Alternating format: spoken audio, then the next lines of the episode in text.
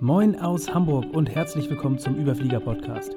Der Podcast für ambitionierte Ingenieure mit mir, mit Tim Schmannebeck. Jetzt geht's los. Viel Spaß. Herzlich willkommen zu Podcast Episode Nummer 74 Psychological Safety. So erkennst du High Performance Teams. Das ist das Thema dieser Folge.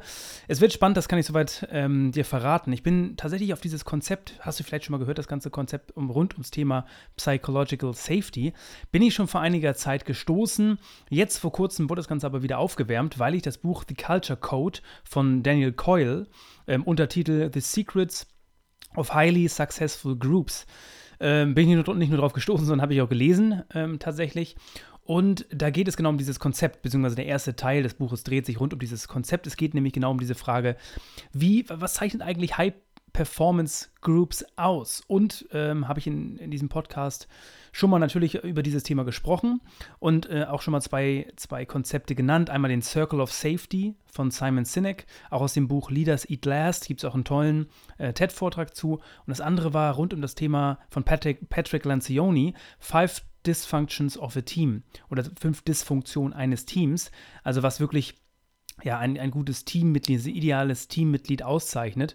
Und da war auch Vertrauen einfach die Grundbasis. Vielleicht kennst du die Pyramide, die fünf Dysfunktionen eines Teams. Ansonsten auch da gern googeln. Ähm, super spannendes Thema. Oder äh, ich weiß jetzt gerade nicht die Folge, welche Nummer das war, aber guck gerne mal nach der Folge. Ähm, ging da um ideales Teammitglied. Also grundsätzlich, worum geht es in dem Buch? Worum, also worüber schreibt Daniel Coyle schon gesagt? The Culture Code. By the way, ich kann es sehr empfehlen. Wirklich hervorragendes Buch liest sich wunderbar weg, tolle Stories, die er auch drin beschreibt. Und er spricht von drei Kernfähigkeiten, um ja, starke äh, High-Performance-Teams aufzubauen.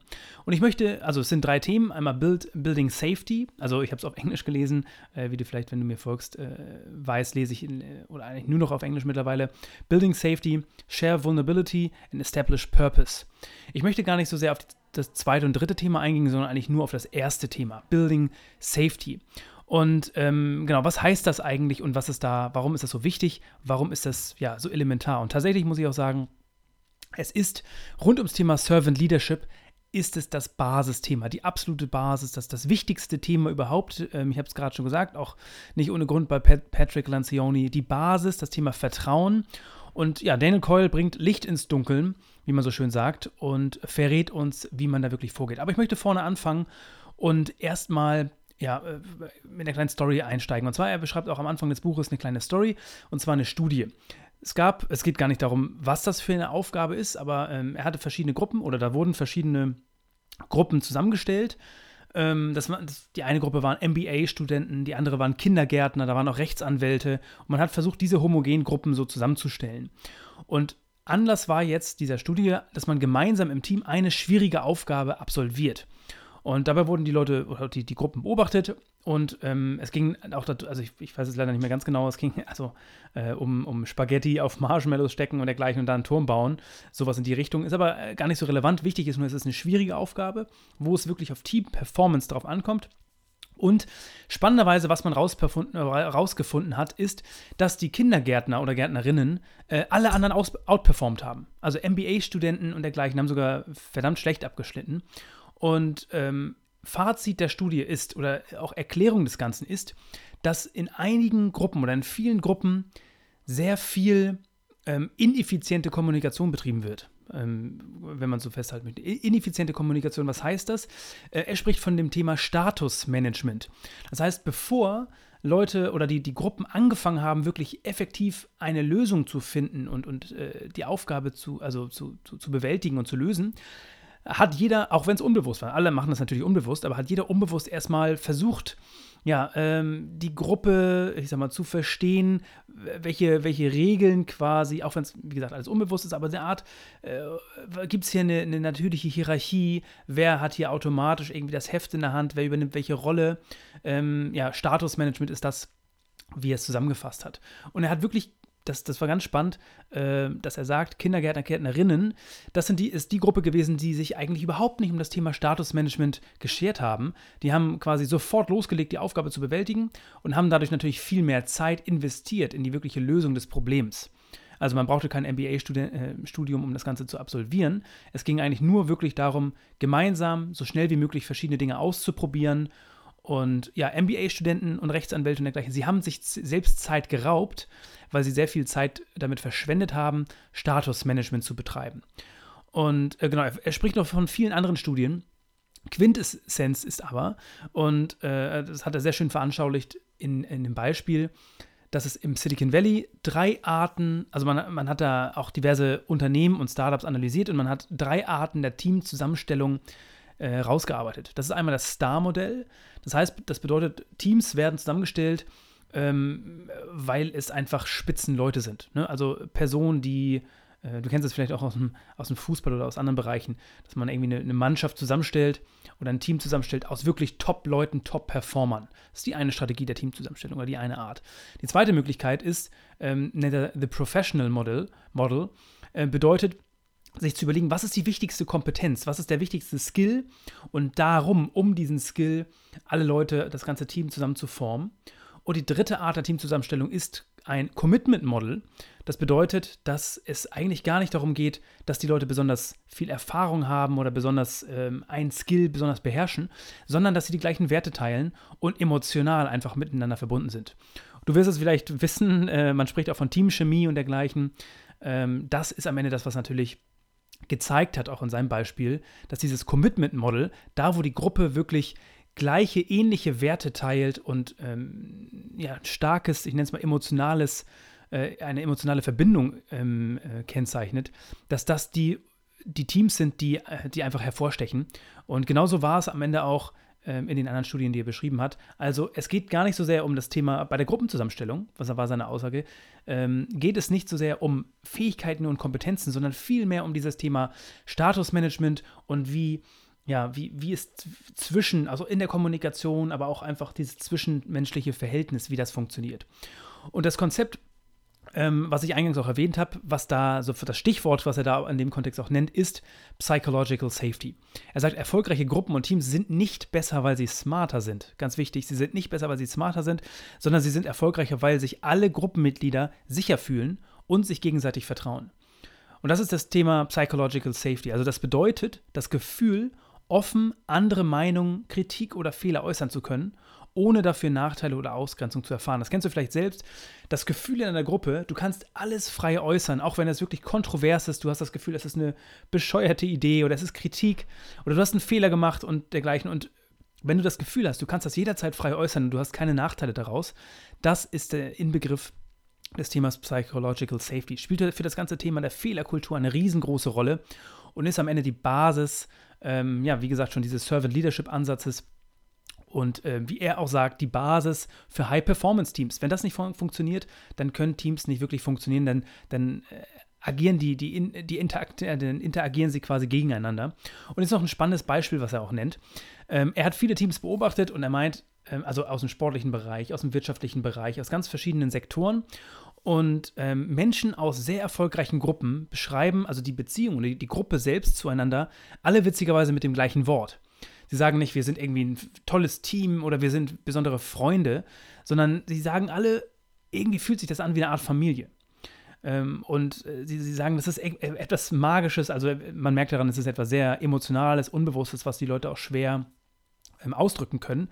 Und ähm, ja, genau, wenn, ich kann nur sagen, wenn du das selbst mal erlebt hast, dann wirst du, dann wirst du das ganz genau wissen, weil es eine emotionale Verbindung ist, ähm, dieses Thema Psychological Safety. Es klingt ein bisschen schwammig, das ganze Konzept. Ich gebe dir aber gleich mal ein paar Beispiele, wie man das wirklich konkretisieren kann, wie man sehen kann, aber wie du es auch aktiv beeinflussen kannst, in welcher Rolle du auch immer bist, ähm, um eben ja das Sicherheitsgefühl in der Gruppe zu stärken. Ich habe es ich habe beides bereits erlebt, aus meiner persönlichen Erfahrung. Ich habe, äh, ich sag mal, Kulturen erlebt, ähm, die alles andere als sicher waren. Wenn du, das, wenn du einmal irgendwie gezeigt hast, dass du einen Fehler gemacht hast ähm, oder eine, die Idee geäußert hast, wurdest du gleich quasi wurde mit dem Hammer auf dich losgerannt. Ähm, das war alles andere als das. Und das hat natürlich für eine super, das ist eine Abwärtsspirale, für eine äh, nicht nur negative Fehlerkultur, generell eine negative Stimmung und äh, hohe Fluktuation und dergleichen äh, natürlich nicht ansatzweise High Performance, äh, was dabei rausgekommen ist. Aber auch schon das Gegenteil, wirklich dieses Familiengefühl. Man kann sich aufeinander verlassen und der eine ähm, macht, ja, äh, also dieses, dieses emotionale Gefühl. Eine Story aus dem Buch möchte ich noch kurz teilen, die mir auch gerade spontan noch einfällt. Und zwar spricht er von, von Google und sagt, Google hat gerade in der Anfangsphase ein ganz, ganz hohes Maß an dieser Psychological Safety ähm, Kompetenz quasi ähm, gezeigt oder äh, war, war viel ähm, eben Sicherheitsgefühl vorhanden. Und das hat, hat er daran oder erzählt er an der Story, dass es gab einen Mitarbeiter in der Anfangszeit, der, das Thema Google Ads, also die Werbung, die man über Google schalten kann, ist eine der größten Einnahmenquellen von Google überhaupt. Und in der Anfangsphase war, hat sich Google sehr schwer damit getan, dieses Geschäftsmodell auf die Beine zu stellen. Gab es viele kleine Probleme, wodurch das Ganze nicht so, nicht so rund lief. Und dann hat der ähm, CEO, ich weiß gar nicht, wer das, äh, wer das in dem Kontext war, oder einer der Gründer, ich glaube Larry Page, hat in der Kantine ähm, einen Zettel aufgehängt und mit einigen Beispielen von Werbeanzeigen durch Google Ads und meinte, das ist absoluter Mist und so, so, so können wir nicht arbeiten, das, so funktioniert das nicht. Und spannenderweise hat das jemand gesehen, ähm, aber aus einem ganz anderen Team. Gar nicht aus dem Google Ads Team, sondern aus einem komplett anderen Team. Ähm, irgendwann Richtung Donnerstag, Freitag. Und der hat, ohne das jemandem zu erzählen, der hat das, hat das gesehen, hat das Gefühl gehabt, Mensch, so einen ähnlichen, Fehler hatte ich doch auch schon mal. Und hat sich dann, ohne mit jemandem das zu besprechen, hat sich am Wochenende eingeschlossen, hat seiner Familie quasi gesagt, er, er geht ins Büro, fährt ins Büro und arbeitet. Und hat sich eingeschlossen und ist am Montag mit der Lösung ähm, quasi hat sie dem Ads-Team, dem Google Ads-Team vorgelegt. Und dadurch wurde, wurden riesengroße Probleme bewältigt.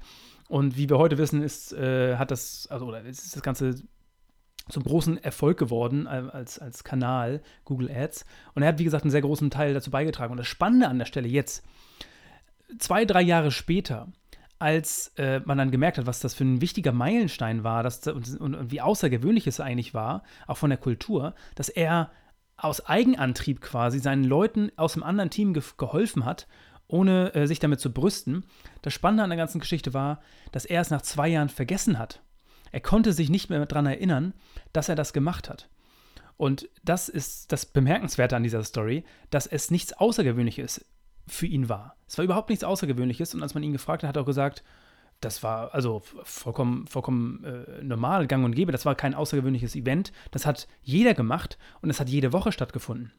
Und das ist so ein, so ein Beispiel, was er sehr schön veranschaulicht aus meiner Sicht, wie äh, was Psychological Safety wirklich auslösen kann und wie das dadurch natürlich zu High Performance führt. Jetzt natürlich die Frage, wie erzeugt man das Ganze? Wie erzeugt man wirklich Psychological Safety? Und vor allen Dingen, also genau, wie, wie erzeugt man das und wie erkennt man das auch? Und er spricht von Belonging Cues, also Zeichen der Zugehörigkeit, also quasi eine Verhal die Verhaltensweisen, die ein sicheres Gefühl in der Gruppe geben. Es sind meistens super kleine Signale, die aber ähm, sich den ganzen Tag wieder äußern und unglaublich große Auswirkungen haben. Also in Gruppen mit hoher Psychological Safety kann man ja einige Dinge erkennen, in jeder Interaktion untereinander. Ein paar Beispiele, um zu nennen. Also, es wird viel Augenkontakt. Jeder spricht mit jedem. Das heißt, nicht, die Kommunikation geht nicht nur über den Chef, sondern jeder spricht untereinander miteinander. Ähm, und man hat nicht das Gefühl, alles muss über den Schreibtisch des Chefs irgendwie wandern. In den Gesprächen ähm, miteinander gibt es wenig Unterbrechung. Ähm, es werden unglaublich viele Fragen gestellt. Das ist eine der wichtigsten Komponenten. Es wird viel gelacht. Also Humor ist wirklich präsent. präsent. Das ist übrigens eines der besten Anzeichen und die absolute Basis ähm, ob gelacht wird oder nicht, ist immer ein Anzeichen dafür, wie groß das Vertrauenslevel ist. Ansonsten klar, intensives, aktives Zuhören und auch kleine Gesten. Also wie häufig wird Danke gesagt, wird dem anderen die Tür aufgehalten, auch wenn es nicht sein muss. Und das sind super kleine Dinge, aber die Summe an, an sich, das sind die sogenannten Belonging Cues. Und wenn du in so eine Gruppe reinkommst, sind das ganz viele Anzeichen, die unterbewusst emotional dafür sorgen, dass du das Gefühl der Zugehörigkeit bekommst und das Gefühl, ja, sicher zu sein innerhalb dieser Gruppe. Ich möchte dir jetzt noch zehn Tipps an die Hand geben, wie du aktiv ja, für ein Gefühl von Sicherheit sorgen kannst.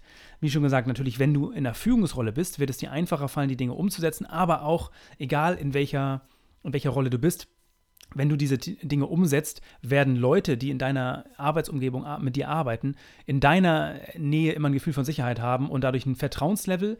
Das kann dafür sorgen, wie aus meiner Erfahrung, dass du Informationen erhältst, die andere vielleicht nicht erhalten, weil du einfach die Vertrauensperson bist, aber auch äh, um Rat gebeten wirst und dergleichen und, und ja, zu Rate gezogen wirst. Äh, es, ist, es hat, egal in welcher Rolle du heute bist, unglaubliche Vorteile, wenn du die Dinge für dich implementierst und guckst, wo du was ähm, mit einbringen kannst. Und wie gesagt, vieles Überschneidung mit dem Thema Servant Leadership, weil das ist der Inbegriff dessen und einer der wichtigsten Grundprinzipien überhaupt ähm, in der Umsetzung. Punkt Nummer eins, zeige, dass du zuhörst. Und es klingt banal und das kennst du mit Sicherheit auch, aber dem anderen zu signalisieren, dass du zuhörst, das heißt eine kurze Gegenfrage. Aber selbst solche kleinen, kleinen Anzeichen, du kennst es, diese Arms, Arms und dergleichen, was man für Anzeichen geben kann, sind nicht zu unterschätzen, sind ganz kleine Zeichen. Und das größte äh, Negativbeispiel sind natürlich Unterbrechungen, äh, die du in jedem Fall vermeiden solltest. Zweiter Punkt, ähm, ein witziger Satz, den er gesagt hat, und zwar Don't shoot the messenger. Ich denke, da ist viel dran. Jeder, der irgendwo Kritik äußert, der sich wagt, Kritik zu äußern oder schlechte Nachrichten zu überbringen, ähm, den solltest du nicht, in Anführungsstrichen, nicht erschießen, sondern eher, im Gegenteil eher loben und wirklich äh, exzessiv, also im, im, im, Übertragenen, also nicht, nicht nur nicht erschießen, sondern sogar aktiv dafür loben und hervorheben, dass das nichts, ähm, ja, nichts Normales ist. Weil dadurch sorgst du eben zwangsweise dafür, dass ja, die Person das Ganze auch wieder tut. Weil ähm, Kritik äußern und äh, negatives Feedback beziehungsweise äh, negative Nachrichten, Fehler äußern dergleichen, das sind Dinge, die brauchen diese Basis. Und das von deiner Seite aus zu, zu pushen quasi ist unglaublich wichtig. Punkt Nummer drei, dieses, das Thema jemandem zu danken, auch zu pushen. Ähm, und selbst solche Sachen, er spricht auch von einer kleinen Story, da gab es einen super erfolgreichen Trainer, der hat sich bei seinen Spielern bedankt, dass er sie coachen darf. Und alle sagen, ja, das ist doch sein Job, das doch, dafür wird er doch bezahlt. Und die Spieler werden auch dafür bezahlt. Also sie haben gar keine Wahl, ob sie einen Coach haben oder nicht. Darum geht es nicht, sich dafür zu bedanken, ähm, dass man ja, Mitarbeiter oder die, die Spieler in dem Sinne coachen oder führen darf. Ähm, das war sogar das Anzeichen, wie, wie extrem man mit diesem Thema des Dankens umgehen kann oder sollte. Punkt Nummer vier, den Bewerbungsprozess nicht zu leichtfertig hinnehmen, sondern sehr sorgfältig sein. Also da wirklich ähm, aussortieren. Und er bringt ein Beispiel von dem Unternehmen Zappos, die sogar ähm, quasi, sie geben dem Mitarbeiter eine oder dem, dem Bewerber eine Zusage und sagen dann, wenn du jetzt dich dafür entscheidest, nicht anzufangen, bekommst du 2000 Euro oder 2000 Dollar. Das klingt absurd, aber damit sorgen sie, dass Leute, die sich, äh, die, die wirklich anfangen, dass sie wirklich anfangen wollen und richtig committed sind. Und Leute, die das nur irgendwie, ja, äh, die sich nicht ganz so sicher sind oder vielleicht nicht so committed und ähm, ne, dass man die von vornherein aussortiert. Gibt noch ganz andere Dinge. Das ist ein riesengroßes Thema, den Bewerbungsprozess zu meistern. Aber ein, ein kleiner Tipp äh, an der Stelle, um da, also auf alle Fälle sorgfältig damit umgehen und nicht zu leichtfertig die nehmen. Genau, ansonsten das Gegenteil, also auch da Personen, die Unsicherheit verbreiten, ne, er, er, spricht von Bad Apples, wenn man so möchte, aus der Gruppe entfernen. Es gehört zur Führungsverantwortung unglaublich dazu. Und hieran merkt man, wenn es solche Personen gibt, und die gibt es leider viel zu häufig, ähm, dass es ja eine gewisse Grenze gibt, die, ja, wo es auch zeitlich wichtig wird, die ganzen aus der Gruppe zu nehmen, weil es gibt meistens kann das ein Engpass sein, der die gesamte Team-Performance, habe ich übrigens auch erlebt, der die gesamte Team-Performance nach unten zieht. Es ist in keinem Fall das ein Heilmittel und nicht, auch nicht immer der erste Schritt. Der erste Schritt ist immer zu unterstützen und zu coachen, zu gucken, äh, versuchen, die Perspektive zu wechseln, was sind die Ursachen dafür. Aber wenn es nach einer gewissen Zeit sich nicht verbessert und wirklich eine Person die Gesamtgruppe nach unten zieht, ähm, in welcher Form auch immer, äh, einfach eine negative Kultur verbreitet, dann gilt es, diese Person aus der Gruppe zu entfernen. Ansonsten Punkt Nummer 6, create safe, also einfach Sicherheit. Ähm, und Zapp, auch da, da spricht er auch wieder ähm, von dem Thema Zappos-Gründer. Punkt Nummer 6 bedeutet nämlich ähm, Kollision zu, ähm, genau, das ist ein spannendes Wort, aber Kollision zu, ähm, ja, zu provozieren. Und mit Kollision bezeichnet er die, also dieser, der Zappos-Gründer bezeichnet damit die, also by the way, Zappos ist ein, äh, der Gründer ist leider nicht mehr unter uns, aber das Unternehmen ist extrem bekannt, wurde von Amazon aufgekauft, ist ähnlich wie Zalando. Ähm, von, ähm, ich glaube, die haben sogar eine ähnliche Werbung gemacht wie Zalando. Ich glaube, das kennst du vielleicht, wo das Paket geliefert wird und die Frauen an der Tür ähm, quasi außer sich sind vor Begeisterung oder Männer, glaube ich auch. Ähm, und also Zappos, ich glaube, Schuhverkauf online wurde von Amazon gekauft, aber der Gründer selbst sagt, eines der wichtigsten Dinge für ihn in der Kultur war, Kollision zu erzeugen und die Arbeitsumgebung so zu kreieren, dass man Kollision zwischen den Personen ähm, provoziert. Das heißt, dass Leute zwangsweise aufeinander stoßen. Ein Beispiel dazu, er hat ein, ne-, es gab einen Nebeneingang, den hat er schließen lassen, dass alle Personen nur noch durch den Haupteingang gehen müssen, weil sie dann zwangsweise aufeinandertreffen. Er hat also sehr viel Wert auch auf Coffee Places und andere Places, Arbeitsplatzgestaltungen, um diese Kollision zu provozieren. Spannender Gedanke, wie ich finde. Und ähm, genau, da mal zu überlegen, wie kann man solche Kollisionen im Arbeitsumfeld irgendwie ähm, ja, provozieren. Punkt Nummer sieben, ähm, ja, sicherstellen, dass jeder eine Stimme hat, also dass jeder die Möglichkeit hat, ähm, seine Gedanken zu äußern. Es ist gang und gäbe, dass es im, im, Meeting Leute gibt, die lauter sind und andere, die leiser sind. Ähm, und da aber trotzdem dafür zu sorgen, dass jeder die Möglichkeit hat, seine Gedanken irgendwo auch zu äußern, in welcher Form auch immer, sei es in Einzelgesprächen, sei es in Meetings und das irgendwo zu fördern, ist unglaublich wichtig. Punkt Nummer ab, Punkt Nummer 8. Und äh, das spricht da auch von, äh, ist ein ganz spannender Punkt. Pick up the trash. Also, wenn man so möchte, Müll sammeln. Also kleine Dinge, auch gerade für Führungskräfte, dass sie kleine Dinge machen, die sie eigentlich nicht machen müssten ne, also Führungskraft, die Müll sammelt, ist etwas, was wo man vielleicht sogar das Gefühl hat, oh Gott, der hat da nicht bessere Dinge zu tun. Aber nein, das sind Dinge, die für ein Sicherheitsgefühl sorgen, weil äh, sich diese Personen nicht zu schade sind dafür, sondern sich auch mit diesen kleinen Dingen, ähm, also auch, auch die kleinen Dinge machen. Also auch da, wenn eine Führungskraft nicht alles delegiert, sondern auch einfach mal symbolisch ein, zwei kleine Aufgaben miterledigt, quasi sich mit in die operative auch Arbeit auch reinstürzt, kann das unglaublich wertvoll sein. Ansonsten Punkt Nummer 9, ähm, das typische Sandwich-Feedback, davon wird hier ganz klar abgeraten. Also dieses typische Thema von wegen erst was Positives, dann was Negatives und dann was Positives. Ähm, und zwar, weil das ähm, in, eine, in, einer Kultur der Sicherheit überhaupt nicht notwendig ist, sondern da eher zu trennen und zu sagen, ähm, der Alltag ist etwas ist sehr Positives. Und wenn es mal härteres, negatives auch Feedback gibt, dann ist, wird das in Einzelgesprächen so auf, äh, aufgegriffen und adressiert. Wenn aber das alles in einer positiven ja, Atmosphäre herrscht, mit diesen ganzen Belonging Cues, ist das überhaupt gar kein Problem. Dann braucht man das nicht verpacken in eine Art Sandwich-Feedback. Und Punkt Nummer 10, einer der wichtigsten Punkte habe ich schon genannt, das Fundament, also das wichtigste Anzeichen von Sicherheit und einfach generell Connection in der äh, zwischen, zwischenmenschlicher Beziehung, ist Humor und äh, Spaß am Ende auch zu fördern. Wenn das nicht erlaubt ist, wenn das nicht äh, auch natürlich nicht kommt, dann ist es eines der wichtigsten Dinge, das zu, ja, zu unterstützen, zu, zu fördern, dass sich das ändert, dass eine gewisse Leichtigkeit auch reinkommt, weil, wie gesagt, das ist eines der wichtigsten Dinge überhaupt innerhalb der Kultur, um ein, eine Vertrauenskultur zu schaffen und eben ja, Psychological Safety zu fördern. Ich fasse das nochmal ganz kurz zusammen. Also Punkt Nummer eins, die ich genannt hatte, ist eben Kommunikation ist elementar und oftmals bei, bei bei äh, Teams, die nicht so gut performen, liegt es daran, weil sie viel in diesem Statusmanagement sich aufhalten. Es geht viel mehr darum, wer welche Rolle hat und ähm, ja, wer jetzt den Hut auf hat, Machtspielchen und dergleichen, sowas alles. Und viel weniger darum, ähm, wirklich an, der, an den Kernaufgaben Fortschritt zu machen. Und äh, Not Notvoraussetzung ist dafür, also gute Teams sind nicht gut, weil sie smarter sind, weil, sondern weil sie sich gegenseitig vertrauen, weil es ein Gefühl von Sicherheit dafür, äh, weil es da vorhanden ist in den Gruppen. Stichwort Psychological Safety. Wie erzeugt man dieses Gefühl? Und zwar, das erzeugt man durch Belonging Cues, also kleine Verhaltensweisen, die einfach ein Sicherheitsgefühl geben.